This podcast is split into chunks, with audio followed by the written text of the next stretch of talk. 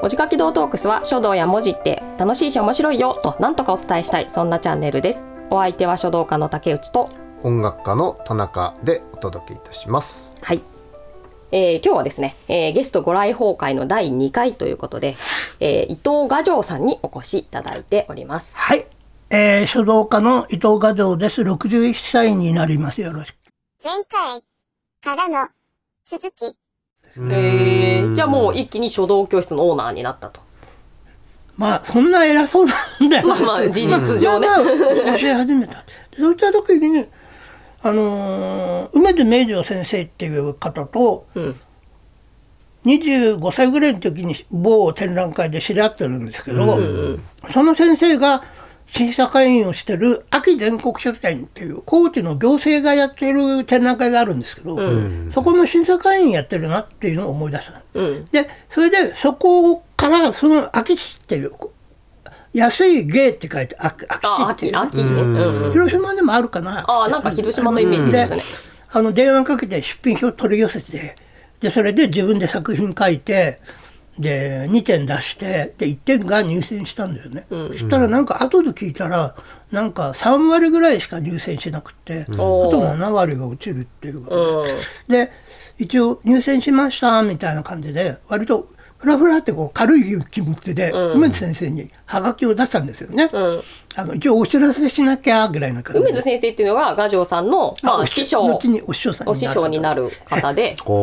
まあ一番でもそれがだから40歳くらいではい。初めてこう師匠それまでにもまあ教わったりとかね、いうのはまあなきにしもだったとしても、師弟関係そっからなんですね。そうですね。あの、ですごく喜んでくださって、うん、手紙がね。でそ。の秋全国書店っていうのは、もうあの毎日店に入ってる人でもボンボン打てるんだよって、うちの方のボクシング岩手のボクシング会っていうのが梅津先生の組織があったんですけど、そこの人間でも本当に3割ぐらいしか入んないんだって、うん、すごいね。誰かに習って入ったのかいって「いや僕独学です」って言ったの、でそれでじゃあどこにも入ってないんだったらね、すごいよね。もう、さらりと言うけど、すごいことですよね。独学だけで。叩き上げ。叩き上げですよね。えまあであのそれからじゃあもうあのよろしくお願いしますと弟子にしてくださいと。あそこでお願いした。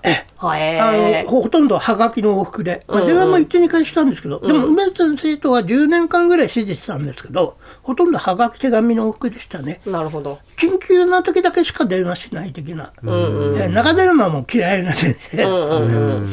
なんかその池田さんの時にもちょっとお話ししたんですけど、その私はなんかそのあんまり師弟関係っていうのを結んだことがあんまりなくて、だからその弟子にしてくださいっていうなんかそういうのって熱くていいなってちょっとね憧れちゃいますけど。まあ今お話聞くと今からでも全然あもうね。そうね。まあまだだって40いってないもんね。そうだね。竹内さんがもうあの大師匠になることもこれから。いやいやいやいや。まあまあまあまあとだもからあれじゃない？まさにお子さんが学校に通い始めたら、あそうだねそうですね。子供のためにあのねこの竹内の息子がいるから あのねちょっとお金くれるみたいな話とかを包んでくれるとかみんながよくしてくれるみたいなことを私が作っていかなきゃいけないですもんね。うん、そうだねまあ、っていうのもそうだし、まあ、それそれで、まあ、こうそう展覧会にね通って、でこうその名を馳せ名を馳せるっていうお母さかんっていうね。で弟子入りすすればいいんじゃない？馬上さんの物語をトレーストレース。竹内著作展っていうのを作ってそれでで、お礼でがっぽり儲けたら。いいんじゃない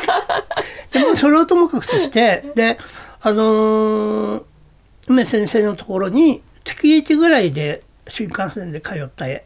あとは郵便で添削をして、で先生というのはどちらにお住まいであ岩手県一関市そそこのさっきの岩手県のところですね、だいぶ遠いですね。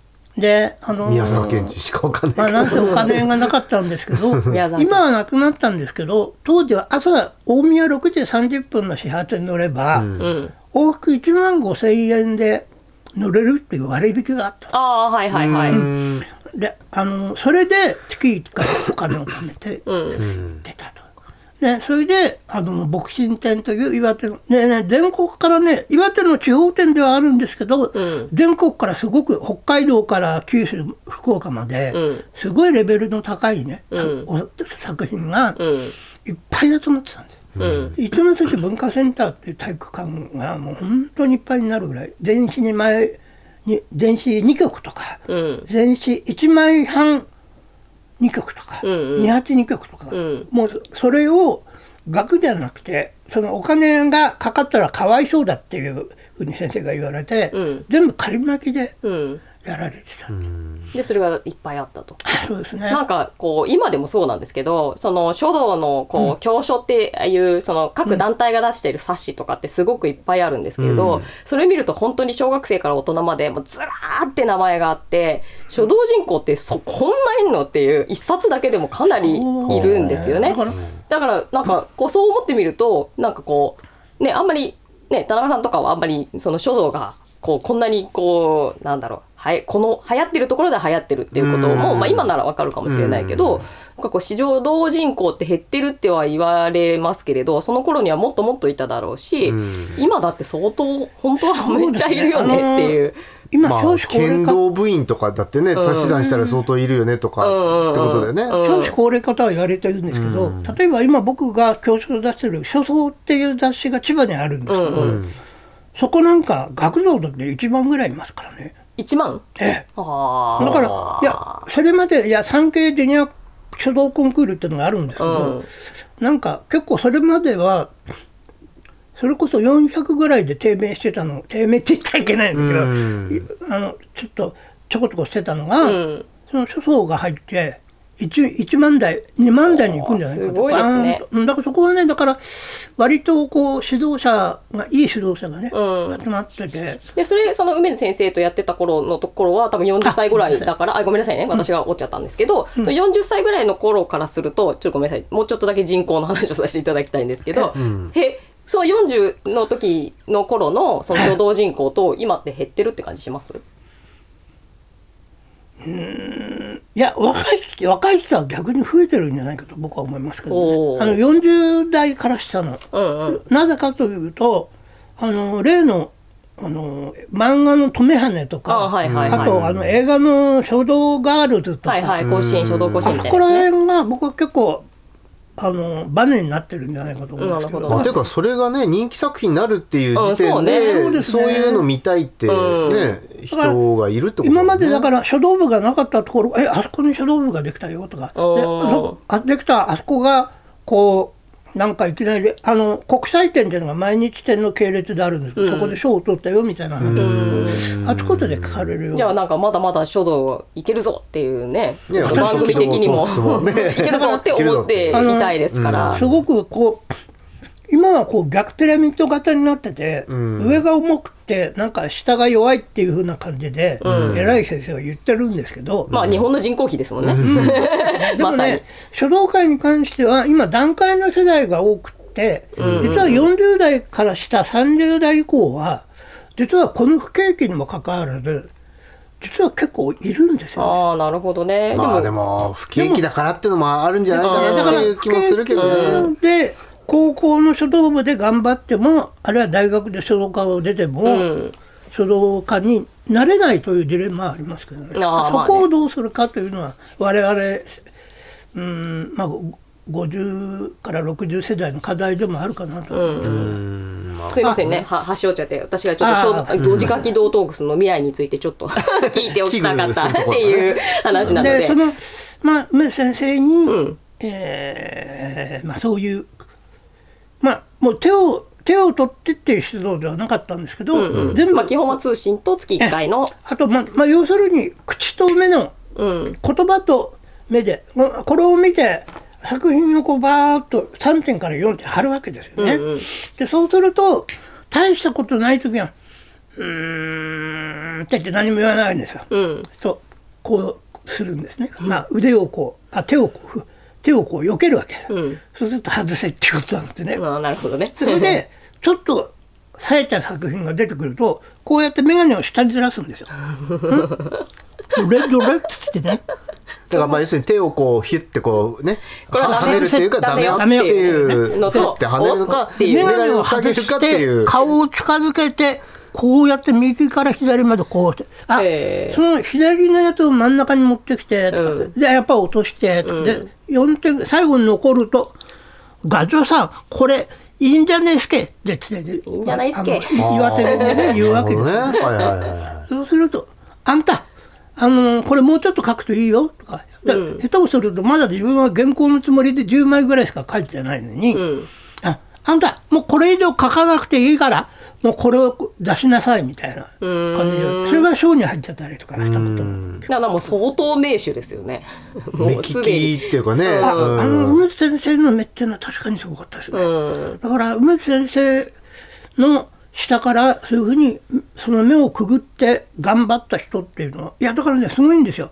梅津先生っていうのはほとんど手本書かない、うん。だから入門してズブの素人でお手本もらう人っていうのは1年ぐらいなの。うん。でそこから先っていうのは大きな半節とか税詞とか二尺八尺でも活字から全部書書き出すんです、うんうん。初め下手ですよね、下手だけど数をこなしていくうちに、ん。でどんどん先生褒めるわけですよ、ちょっと面白くなってきてで、あの仲間ができて競争もするんで,、で東京書作展とか現日展とかでみんなボンボンボンボン賞を取ってくる、そういうので一時期あの岩手から新しい風があの吹いてきたなんてね評論家の一派がええ勢力を増してきたと。そこら辺はねあの当時の書道ジャーナルとかでもねそういうふうに言われてました。ね。へでー私が、えー実はね公募の間はね公募の最高賞が牧神賞って言うんですけど、うんうん。そこを目指して頑張ってたんですよ。3年ぐらい。うん。でも初めの2年が特選だったんですよ、でもだからあと1回か2回まだチャンスがあるかなと思って、うん。で最後もこの年しかないっていう時に今年こそ牧神賞を取るぞと思ってやったらなんと僅差で牧神賞に届かず、まあ、その下の推薦で終わったと。で移植部っていうその審査員候補的なポジションですか、そこに上がったんですね。うん。もうこっから先はのんびりやるかと思ったんですね。うん。だから、えっ、と、6回奨励賞を取ると審査会員に上がれるんですけど、そうそういろんなランクがねそうそうそう。うん。ダイヤモンドみたいなプラチナみたいなあの公募を卒楽天。業して、だからまあ、そこの最高のランクが審査員、ね。審査会員だとすると、あの、6回奨励賞をね、うん。うん、まあだから3分の1ぐらいが奨励賞になるのかな。それを取れば、まあだから、い一回取ってもまた次奨励賞を取るまで2、3年かかる場合もあるわけです。うんうんうんでも、6年連続して取る人もあるわけです。まあでも、頑張って書けば6年ぐらい連続で取れるかなって、まあ、甘い考え持ってたんです。うんで、初め出した年は奨励賞だったんですよ。うんで次の年うーんってまあちょっとあのー同い年絡みの長山長信さんって沖縄出身の大人のお弟子さんもできてその人がよく協力もしてくれたんで、うん。大きな場所を借りて、んうん。合宿的にできたんですよね、うんすごい書き込むことができた、うんうんでもう最後腰がビキっていうぐらいまですごい書けた。の連成会ですね。でその時にうまい下手は別としてあ書き切ったかなと思ったんですよ。そしたら、それが、なんと移植の部で、全体の最高賞の牧神大賞審査会員請求になった。で、まあ僕の2、3年前まで余談ですけど、一度関市長賞までおまけで実はついてたんですよね。うん。まあ、僕の年にはなかったんですけど、うん。で、それで同じ年にもう一つ、梅津先生が副会長をしてた東京の中央の現日会というところのうん。同人、まあつまり審査員の資格ですね、うんうん。同人請求も取ったんですよ。うんだから何回か上がっていくと審査員になれるっていそうですね。最後はだから、牧神大賞を取って、で、その時に、まあみんなからも祝福していただいたし、梅津先生からもすごく喜んで、実は、まあ今日持ってくればよかったなと思うんですけど、うん普通、牧神大賞でも、普通の特選でも、大体、あの、賞状って本文は印刷で、名前だけ手書きじゃないですか。なるほどなるほど全文手書きの。へえだから明治先生流のちょっとポコポコっとしたお芋みたいな可愛い文字なんですけどあのちょっと丸文字っぽいね可愛いので全文あの手書きのね、うん。賞状をいただいて、まあ、僕はずっとそばでいろいろお手伝いをしてたんで、うん。牧神大賞でも印刷だっていうの知ってたんで、うんうん。ああもうすごく喜んでくれたんだな、まあ四十数歳って感じですか？はい。今その頃は四十数歳ですか？45歳ぐらいです5歳ぐらい、ええ。で実はねその背景に裏話があってその前の5年間か4年間ぐらいん筑波の茨城県の筑波の先生の車中が4年連続で牧神大賞をかっさらって言ってたんですよね。ほあの天書って言って中国の古代文字の作品がすごくうまいところがある、うんうんうんですごいかっさらって言ってたのででも先生うちの先生っていうのはそういうのをあんまりこうなんていうのかな気使わない人だったんで、まあ別にうまいところは取ればいいんじゃないのみたいな。うんうんで私はすごい悔しい思いをしてたので、いやなんとか岩手の梅津名城門でボクシング大賞を取り返したいって一人でちょっと気張ってた部分は今思うとあったかもしれないですね。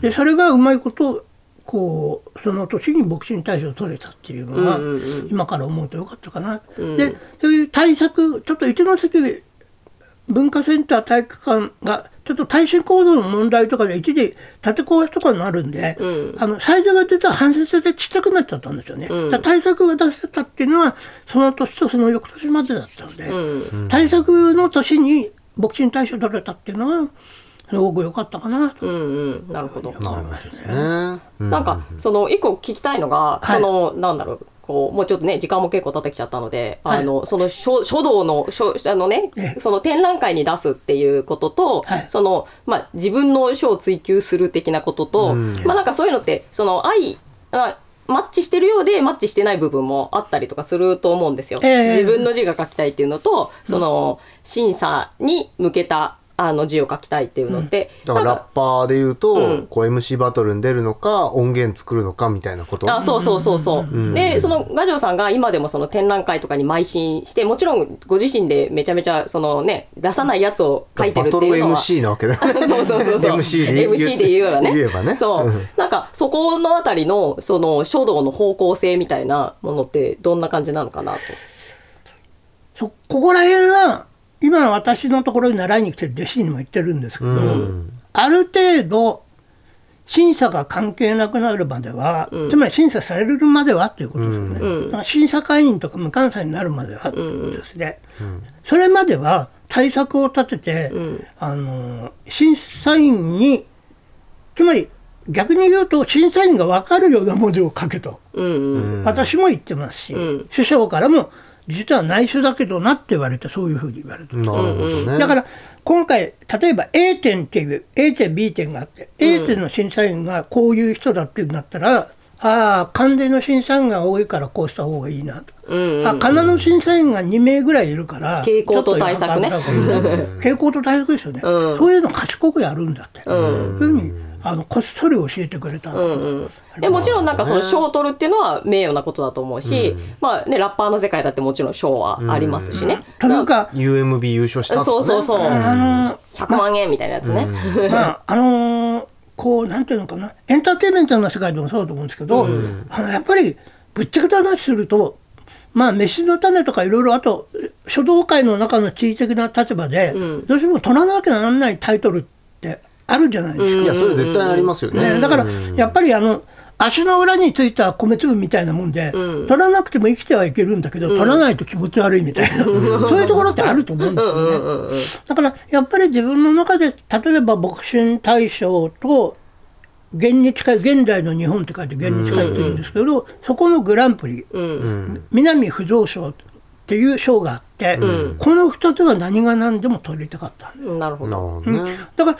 それに関して、まあ、南不動賞は、えー、と師匠が亡くなった直後に書いて取ったっていうことがあってまた違う事情があるんですけど、まあ、今日はそれは割愛するとして、あのやっぱりいろんな意味でやっぱり公募をで出すうん。審査されるっていう時はやっぱり、うん、ある程度考えて、うん。あのまあやっぱり審査員がレベルが高いなと思ったらレベルが高い作品を出していいし、で審査員が、まあ、中ぐらいだなと思ったらあんまり審査員よりうまい作品出したら損だよねっていう。それもコントロールできるっていうね。まあ麻雀で負けられるみたいないやまあそこら辺コントロールして負けれるみたいな。逆に器用貧乏的なところでなんかあの若い時25歳の時に、うんまあ、五十嵐清郎さんっていう人に、ここ今 PA を入れてください入れられないんであの、うん、入れられないんでこのままになっちゃいますけど、もうもう亡くなってるんじゃないかと思うからいいんじゃないかと思うんですけど、あんたはね悪出し者なんだよって言われてえ何のことだって思ったことあるんですね。うん。いやで後で割れ出したって調べたら、パッと見てなんか良さそうだと思うものを自分でバッと取り入れて自分のもののようにするって割れ出してたんだよって。だからねあなたずるいのよ的な感じで。まあでもそれができるってことだもんね。まあ、できるってことだし、うん。まあなんかちょっとねそろそろまとめていきたいなっていうのもあるんですけど、やっぱこうやっぱねお父様のされていたお仕事なんかもそうだし、であのこれ結構冒頭の話ですけど、あのなんか書道と看板を書くとかね、まあ、あるいはそのまるちゃんでもいいですけど商品のパッケージでもいいんですけど、これってやっぱり目的があるじゃないですか。うんうん。ね、やっぱりその車に何々工務店とか電話番号とか書いて、まあその工務店の名前が知れたりそこに電話がかかってくればなおよしみたいな、うんだったりまあ少なくともクライアントが納得してくれなかったらしょうがないですよね。うん。そう。だからそういうようななんかこう、まあ、展覧会の攻略法じゃないけど、うんうんうん、なんかそういうところうん。ってことですよね。うん。だから例えばジャンプで連載したいんだったらジャンプまあそうね、ジの基準、ャンプいね読者層に合わせたというかね。だから例えばヤンキー漫画を描きたいと思ってたらジャンプより多分マガジン持ってた方がいいんじゃないとか、うんうんうん。なんかね。そうそう。まあそうそうそう。そういうのがあるじゃないですか、ヤンキー漫画描いててやっぱ集英社じゃなくて講談社行った方がいいんじゃないとかね、ラブコメだったらヤンジャンがいいとかね。ヤンジャンがいいとかまあだからなんかそういうのがあ,、あって別に何がいい悪いってんじゃないと思うし、あとなんかこう竹内さんのさっき話してたんでああそういうもんなのかってちょっと思っちゃったんだけど、それをつ自分の自由を追求するっていうのと、展覧会っていうのをね、こうめだなんつうの？こう応募していくっていうのは別なんじゃないのって言ってたけど、でもなんかまずその価値観自体がさ、うん。例えばじゃあ漫画描きたいんだったらいやいやもう自分で自分でウェブサイト作って、うん。そこで連載すればいいじゃない、うんうんうん。別に出版社とか通さなくてもいいじゃん、どこの要するに言ってみれば展覧会も経由せずに、うん。レジェンドだって別にこの時代作れんじゃないの？とか、うんうんうんね、あのいうのとなんか似たようまなあそうだね。感じで、うん。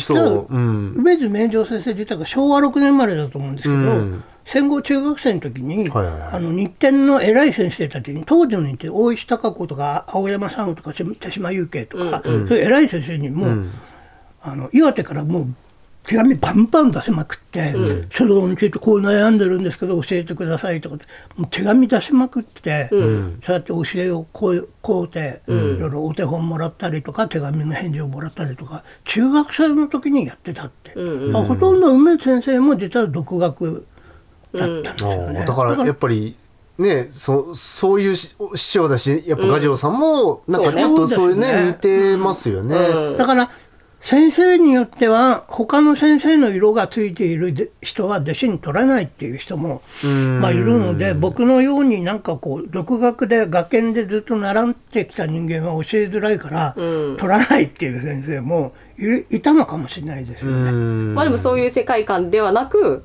いろいろんな展覧会にその公募のいろんなところにこれからもだ出していきつつ、そうですね。まあだから最近は現日でも同人特別賞今回3度目取りましたし、産経でも今理事になってるんで、あんまり審査がどうのこうのということはあんまり関係なくなってきてるんで、うんうんまあ、今は割とこう好きに暴れて、うん。まあこの間も産経で余談ですけど3メートル4メートルってすごい作作品なんですよ。さ本せていただ当。く機会がね、うん。それこう画像出させて、いただいてもいいですねうんすごいもうなんかなんだではあのなんだ一般の人が見てもうにゃーっていうやつじゃなくてガジョさんのなんか真骨頂な気が私はするんですけど、まあやっぱすごい力強いまあ楷書というのか霊書というのか。え、あのー右側が北撃風の楷書で、左側が行走体、うんうんうん、そうでしたね。そう。で、なんか、あの、一般の人が見ても、こりゃ力強えって絶対思ってもらえるような感じの、すごい、しかも超でかいわけですよね。3メートルとかなわけなのでもうあ。のして人と一緒に写った写真があるんだけどそれと比べると。ね。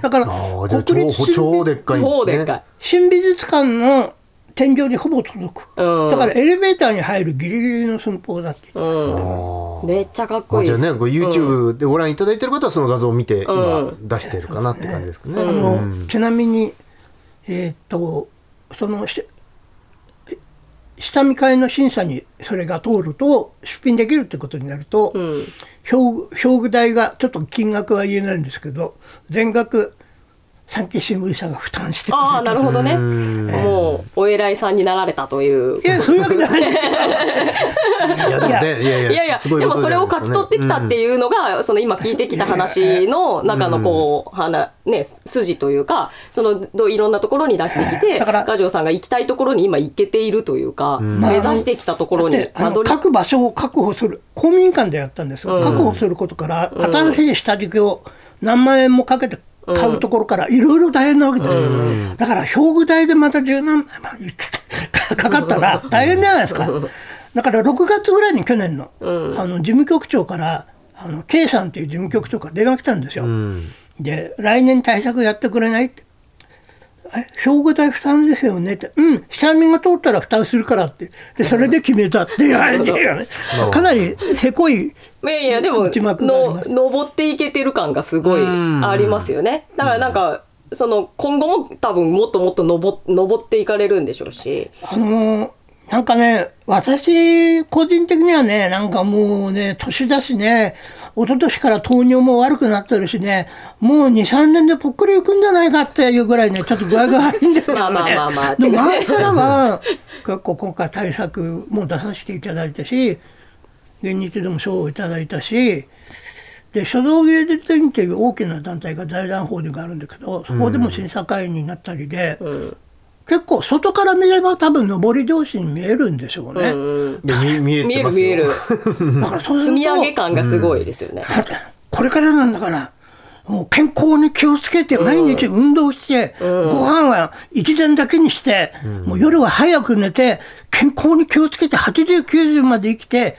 しっかりやんなさいよって偉い先生からペンペンペンってされるわけですよ。いやだって我々があのインタビューをしたあの伊藤画城さんっていう人がもう日本の国宝になりましたみたいな、なんかそういう風になっていただきたいればね、まあそうですよね。とっても、ありがたく嬉しいあるかなって、ね、国 まあいずれ宝としてもまあまあね上り詰めてって日本の書道といえばね伊藤画城だっていう人にインタビューしたよみたいな、あいいですね。あの、ことになれたら、まああの、多分、あの、死んだ後にそういうふうに言われるのがちょっといいですよね。いやいやいや。ええ。90、100まで生きていただいてそれを見届けてからこう我々の番組大きくなったなっていうのを90や100になったら多分僕まあも地方になってるからまあいいこれか。30年できんのかっていう話はね そうだね。この YouTube まあでもあの動画資産としては残ってるかもしれないわけだからね。この人はめっちゃここからもっともっと階段を上ってでかくなったっていう。唯一ねね。ちょっと最近息息苦しいなって思ってるのは、あのいろんな肩書きあるじゃないですか。はいで僕から欲しいですってなった肩書きはちょっと偉そうで申し訳ないんですけど、実はないんですよね。まあ現実の同人とボクシングの審査会員は師匠に関連するものだから欲しいって正直思いました。それ以外のものはなりなさいと言われてほとんど半分羽交い締めでなった部分があったんで、あそれ言うとちょっと関連した方がで言えないんですけどまあまあまあまあね。だからでもやっぱりこの世界のためにはやっぱり恩返しをしないといけないっていう気持ちがあるので、やってるんですけどあの何を言おうとしたんだっけ。まあちょっと正直ねしんどい部分もああるんですけどね、まあでも頑張っていこうかなと。いうふうには。はい。今後に期待。今後に今後も期待。今後も期待しております、はい。ね皆さんね。よくよく言われて80ぐらいの先生から「いや私ももう62になりましたもんでね、もう頑張れないんですよ」って言って「何言ってんねん私なんか80なんだからあんたまだまだ若いわよ」って「おめえなんか80まで生きたからそれ言えるんだろうよ」ね。何思う時も。まあ、生きて若手のこの60ぐらいのやつのケツを今度は叩く立場に、ね、なっていたなだく、っていただけたらと。いうことで、はい、まあこんなところでしょうか。はい。ね、お時間いいところ目いっぱいという感じ好きな古典とかに全然触れませんでしたね。まあどうもどうもありがとうございま。ますた機会があればあのお越しそうですねいただいてね。あの、うんなんかまた新しいね賞取ったよ。とかってそうそうそう。こう賞取ったよ記念でまたお越しいただいたりとか、ん。これねぜひ。一応先月同人特別賞を取ったんでそれの記念にもう一遍ぐらい取ってもらってちょっとあのなんか催促したりして。ねえねえうん。じゃあでも終わりにしまねしょうか。うん。とりあえず今日のところはね、うんそうですね。うまたぜひお越しください。またぜぜひねあのこの続きの話と、まあまたね細かい話たたくさんあると思うので、ぜひちょっとまたお伺いできたらということで、はい。あの、今日はこれでもうだいぶリミッターかけてますんで、はい相当下水話で面白い話がいっぱいありますんで、この辺を交互期待ですね。交互期待ですね。はい。あの若い時は実は女にモテたいために書道を頑張ってたとか実はいろんな最後の本音。最後の本音が出ましたところで。ええ。でも全然モテなかったっていうね、え えそこで引っかかったのが今の女房だったみたいなね。いろんなのがありますんでまあぜひね後編なんか終わる頃になってなんかた楽しくなってきたんでぜひね後編を、もうねあの池田さんと違ってやわやわですから。僕 は、まあ、あの木綿豆腐みたいですからね。はい。こんなんでよければ、はい。また呼んでいただければ。まあぜひねこのこのこれのね、視聴数とか再生数なんかもね、回るとこう呼びやすいというそうですね。こともありますので動画上回だけ。ぜひこうガジオさんからもですね身の回りにこうこういうのねあの公開される時には、あの告知なんか周知していただけると幸いに思います。はい。